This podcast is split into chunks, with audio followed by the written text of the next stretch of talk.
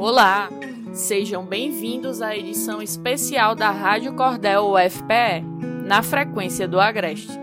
Eu sou Bianca Lima. No mês de julho, iniciamos nossa programação sobre a saúde mental pela arte. Nesta terceira temporada, a Rádio Cordel traz para você reportagens, entrevistas e dicas de como enfrentar este período difícil de pandemia da Covid-19 por meio da arte. A cada programa, vamos apresentar uma forma diferente de expressão artística. Acompanhe agora o quarto episódio desta série especial. O tema de hoje é Saúde Mental pela Literatura. A narração é de Beatriz Lima e Vitória Carvalho. Obviamente, um, acontecimento dessa dimensão é, já está influenciando os autores, né? Porque os autores não são imunes às circunstâncias, né? Os autores vivem no mundo e falam sobre o mundo. Eu acho, meados de março, quando começou a quarentena, eu estava até conseguindo escrever algumas coisas, mas quando eu fui me informando mais acerca do que estava acontecendo, eu acho que a cabeça foi dando uma superlotação. Sempre teve ligamento com a saúde mental, né? Porque você vive as coisas e você né, escreve muito com uma carga emocional muito grande do que se vive. Este período de quarentena prolongada está afetando a saúde mental das pessoas. E a literatura tem se mostrado um caminho para combater a ansiedade vivenciada pelo distanciamento físico. Neste contexto, a leitura e a escrita têm se revelado companheiras importantes para que possamos passar por este momento tão complicado. Eu sou Victoria Carvalho. E eu sou Beatriz Lima. Neste episódio da Rádio Cordel UFPE, iremos tratar da saúde mental pela literatura. E por falar em livros, eles podem nos fazer viajar por diversos mundos e períodos de nossa história. Quem nunca fez uma viagem dentro do próprio quarto apenas com um livro nas mãos? Minha primeira viagem foi para Nárnia. Nossa, foi emocionante conhecer o Aslan, o mago e todo aquele mundo mágico que o rodeia.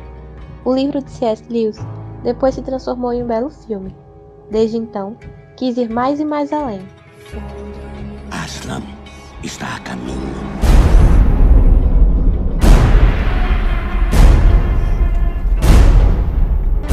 Aslan, precisamos de ajuda. Eu sei, mas compreenda. O futuro de Nárnia depende de sua coragem. E qual foi sua experiência, Vitória?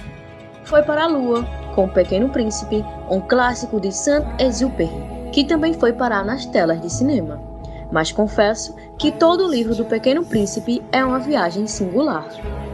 Era uma vez um pequeno príncipe que vivia num planeta que era um pouquinho maior do que ele. Eu pensei que nunca acharia alguém que quisesse ouvir a minha história. Por favor, desenhe uma ovelha.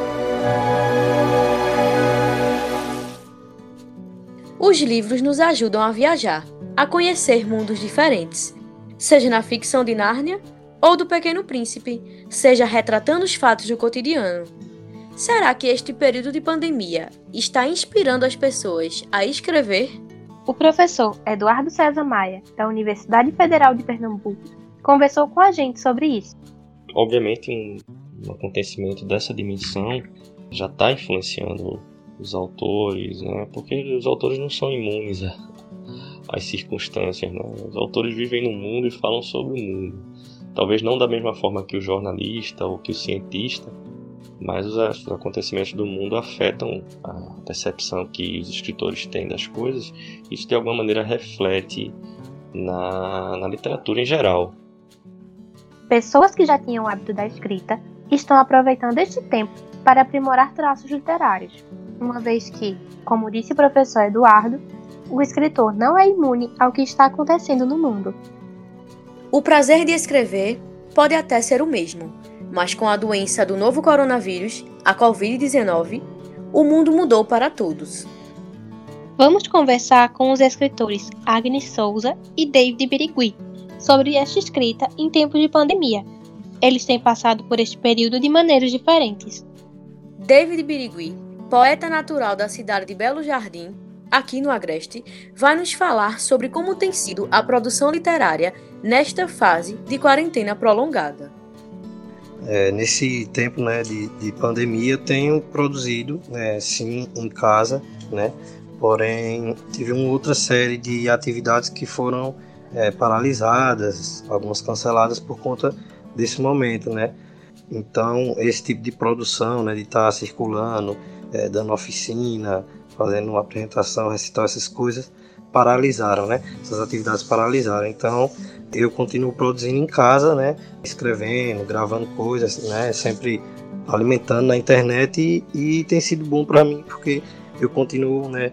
Produzindo, fazendo, exercitando e as pessoas que acompanham também estão podendo ver esse trabalho, né? Sendo realizado. Assim, eu acho que é, não só né, nesse momento, mas acho que na vida toda, né, com o ato de escrever, com a vivência com literatura, tanto de leitura como de escrita, né, eu acho que sempre teve muito ligado nessa relação do que você vive, né.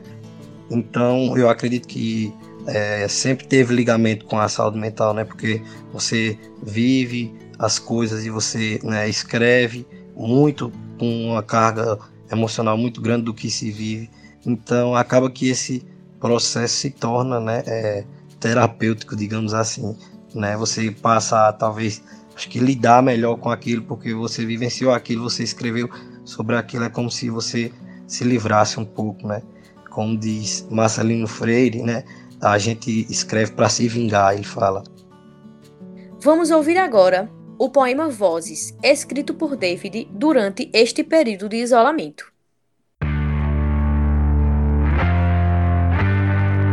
Se as pedras falassem, saberíamos mais sobre as coisas do mundo. Se a terra falasse, se esta terra, pau-brasil, falasse, saberíamos mais sobre os seus verdadeiros donos. Se o silêncio se ouvisse, se o silêncio se ouvisse, saberíamos mais sobre as vozes que se perderam, que se calaram, sob palmos de terra. Se os ossos falassem, se nossos ossos falassem, saberíamos mais sobre nós, de onde viemos e para onde irmos.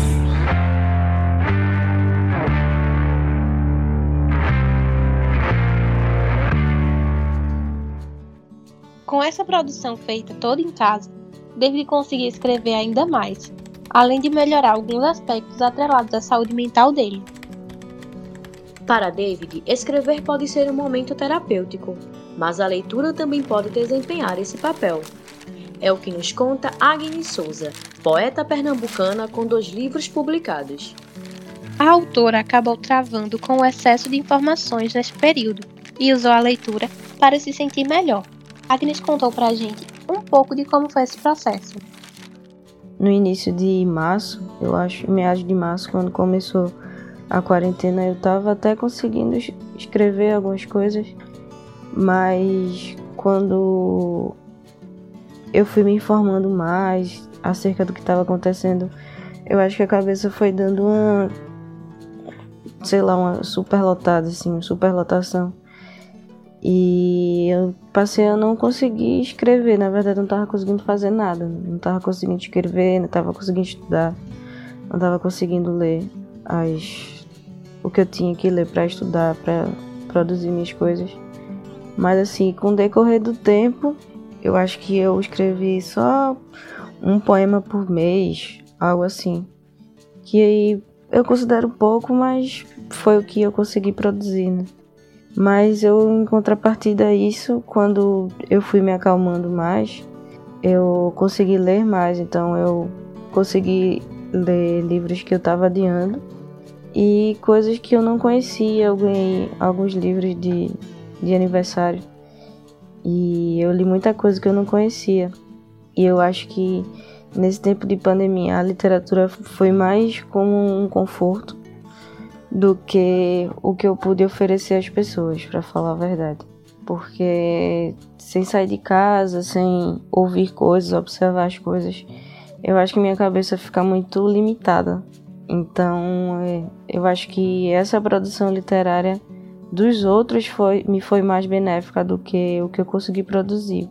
Porque eu acho que, como na minha vida toda, a, a literatura virou algo como escape, algo, uma segunda terapia, assim. Agnes fala uma coisa muito interessante. O consumo da literatura pode ser extremamente reconfortante. Como ela mesmo diz, uma segunda terapia. Mas vale lembrar que, por mais que algo nos faça bem, existem momentos que o tratamento com profissional é indispensável. Por isso, conversamos com a psicóloga Larissa Pedrosa. A literatura pode ser uma grande aliada nesse momento tão estressor e capaz de gerar tanta angústia. É, além de ser uma forma de lazer, ela tem essa capacidade de trazer um outro olhar sobre as coisas do cotidiano. Né? E aqui em particular eu cito as poesias.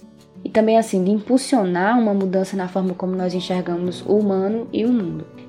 Ela nos possibilita ver a criatividade, a nossa criatividade entrar em ação. Por exemplo, quando se vê uma obra literária que é adaptada ao cinema, os personagens estão prontos na tela, né? Cor de cabelo, cor de pele, estilo de roupa, etc. Já na experiência literária, o que acontece é o encontro entre a imaginação do leitor e da pessoa que escreveu aquela obra. Ou seja, por mais que o autor ou a autora dê as características de determinado personagem, quem dá o colorido final, digamos assim, quem diz a forma de andar, a postura, o jeito de falar, né, o tom de voz, é o leitor, é quem lê. Né? E tudo isso revela muito sobre quem está lendo. Então, através das palavras e dessa criatividade que é instigada, a literatura proporciona um encontro consigo que pode ocorrer das mais variadas formas e isso em si é algo valioso. Para além disso, também, ela é uma forma de ter acesso a outras épocas e costumes, a outras culturas, enfim, é poder viajar é, nas histórias sem dar um passo, né? Outro ponto interessante é que a experiência literária pode trazer algo que muito provavelmente está desgastado por causa do, do período de isolamento que vem se prolongando, né? que é a sensação de pertencimento social ao, por exemplo, reunir fãs de sagas e determinadas obras literárias pelo mundo inteiro. Quantas pessoas não já ouviram é, alguém dizer o quanto gostariam de ter alguém para compartilhar, para bater um papo sobre determinada história, determinado livro? Né? Então, a literatura resgata esse sentimento de pertencimento social, de pertencer a um grupo, né? que, do ponto de vista da saúde mental, é de extrema importância nesse momento, principalmente. Uma outra coisa, né, para quem tem criança em casa, é que a literatura pode ser uma ferramenta bastante interessante como forma de reunir essas pessoas que moram juntas, é, de trazer também uma atividade para essa criança e até de explicar numa linguagem compreensível a ela o que tem acontecido nesse momento tão complexo que a gente está passando. Por esses motivos e por sua capacidade extrema e tão singular de retratar o humano e também de nos atravessar enquanto humanos, é que a literatura é um caminho sempre muito interessante para se trilhar. E fazendo um recorte desse campo literário para falar especificamente sobre os poetas, Mário Quintana inicia seu poema Emergência afirmando que quem faz um poema abre uma janela. E ele finaliza esse mesmo poema dizendo que quem faz um poema salva um afogado. Então está aí, nas palavras de quem mais entende, um pouco da potência que é a literatura ao trazer movimento à vida. Neste momento de pandemia, algo que nos ofereça conforto e acolhimento é muito benéfico para a saúde mental. Procurar tirar um tempo do dia para ler pode melhorar o nosso sentir e agir. E por falar nisso, houve um aumento de 32% no número de títulos vendidos nos sites virtuais entre os meses de maio e junho deste ano. Isso se compararmos com o mês de abril. É o que mostra uma pesquisa realizada pela Nielsen, uma empresa global de informação. O professor Eduardo César Maia comentou sobre o crescimento do consumo de livros. Eu acho que o consumo literário deve ter aumentado de forma considerável, né? Inclusive eu vi dados sobre a, as vendas da Amazon de livros e, e uma retomada na indústria editorial também, estava em queda, né? Eu já vi inclusive matérias sobre isso. Então acho que sim, obviamente a gente está preso dentro de casa e tem que encontrar o que fazer. Obviamente não é fácil porque as pessoas têm suas rotinas alteradas e é difícil ter concentração, é difícil ter sistemática de estudo de trabalho nessas circunstâncias. Eu, por exemplo, tenho uma filha pequena, isso tem, tem me demandado muito, é, muito difícil ficar trancado e você divertir uma criança, né? E, enfim, isso deve estar passando na maioria dos lares e, assim, é, nós de classe média, assim, temos ainda o privilégio de ter uma certa estrutura de casa, né? De, imagina as pessoas que dividem uma casa entre, sei lá, oito pessoas, nove pessoas em cômodos pequenos e não tem, de repente não tem uma televisão, não tem nada para entreter uma criança, por exemplo. Cada pessoa vive uma realidade singular. O mesmo acontecimento pode afetar cada indivíduo de modo particular. Concordo muito com você. E até acrescento que uma boa leitura nessas horas seria fundamental, mas nem todo mundo tem esse privilégio. Para a autora Agnes Souza, a leitura tem sido um grande apoio. Tem auxiliado ela a lidar com a timidez e a ansiedade. Muita gente começou a fazer coisa nova, então fazer exercício, fazer yoga, é, aprender novas receitas, trabalhar com o que tem em casa, né? Para ver se ocupava a cabeça, se aliviava um pouco.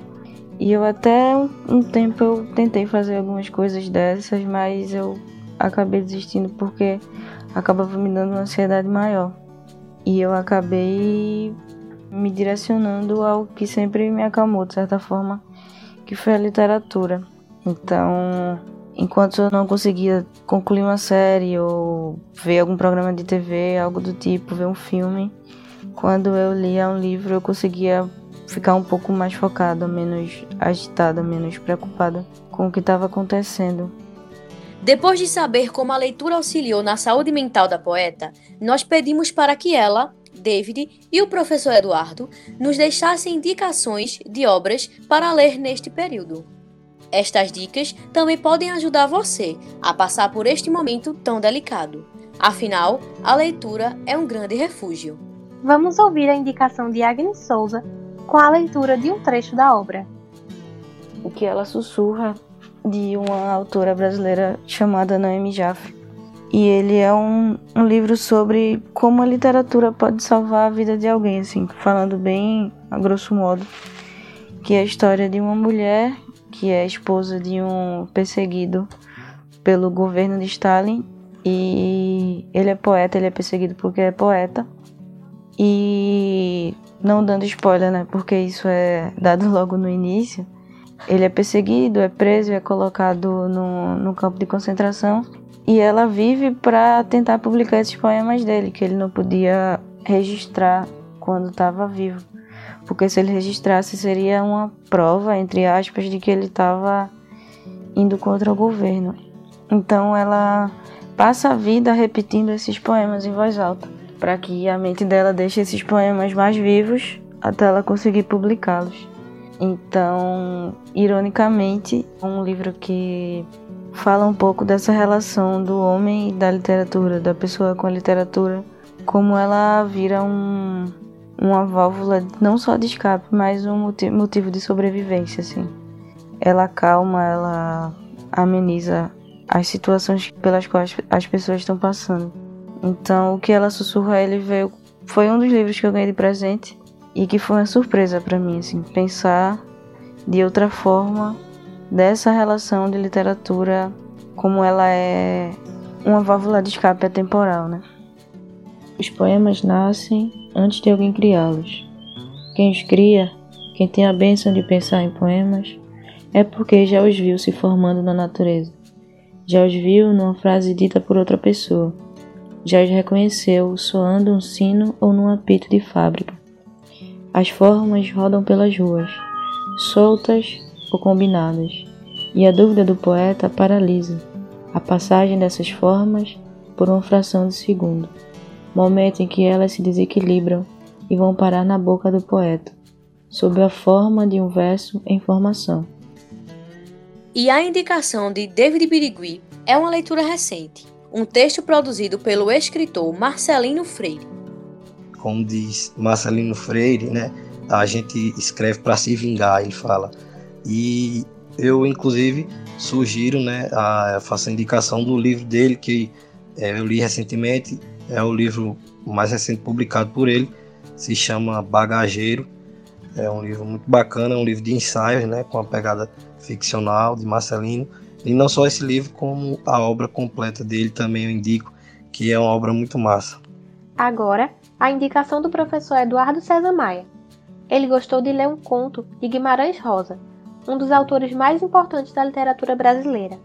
Um texto muito pertinente para o momento em que vivemos. É, muita gente tem falado de obras muito conhecidas, né, como A Peste de Camus, ou Diário do Ano da Peste, né? Enfim, há obras que estão sendo muito divulgadas pela mídia, pelos professores, enfim, pelos pesquisadores. E eu quero aproveitar para divulgar uma obra talvez menos conhecida, apesar de ser uma obra brasileira. É um livro de Guimarães Rosa chamado Sagarana. Ele tem um conto, um conto específico chamado Sarapalha. Nesse conto, é, ele trabalha um local no, no interior de Minas Gerais que estaria passando por uma crise dessa, né? crise de, através de uma peste, de uma doença. E aí ele explora essa relação das pessoas com medo, o abandono da cidade, as pessoas começam a abandonar essa cidade, fugir, a cidade fica quase vazia, mas dois personagens, né, um tio e um sobrinho, decidem ficar, já estão doentes, né, decidem ficar e terminar seus dias é, lá. Só que isso envolve uma dimensão mais humana, da doença, né, e das lembranças, e, enfim, de coisas que eles compartilharam e de dores, enfim, é uma história muito bonita, é, mas que tem esse pano de fundo que é uma peste, né, uma crise causada por uma doença. E com essas indicações, chegamos ao fim deste episódio. Foi um prazer estar com você até aqui, falando sobre a arte da literatura. Mas antes de encerrar, queremos saber qual foi a sua última leitura ou qual a leitura que você mais gostou nesses últimos meses. Comenta lá no post do Instagram, arroba Rádio Cordel. Obrigada pela sua companhia. Esperamos que este episódio tenha inspirado você a viver o mundo da literatura, seja lendo ou até mesmo escrevendo. Até o próximo episódio da Rádio Cordel sobre saúde mental pela arte. Esta é a Rádio Cordel UFPE, na frequência do Agreste. Você acabou de acompanhar o quarto episódio da série especial sobre a saúde mental pela arte. Esta é a sua Rádio Cordel UFPE. Na edição deste programa especial, Carla Nogueira, Laís Guedes e Gabriel Pedrosa. Na coordenação da produção, Daniel Nascimento e Vitória Mello. Na produção do episódio de hoje, Beatriz Lima e Vitória Carvalho. No monitoramento do site e das redes sociais, Bianca Lima, Cecília Távora, Emily Monteiro e Cecília Souza. Trilha sonora por Gabriel Villanova. Orientação e supervisão das professoras Sheila Borges e Giovana Mesquita.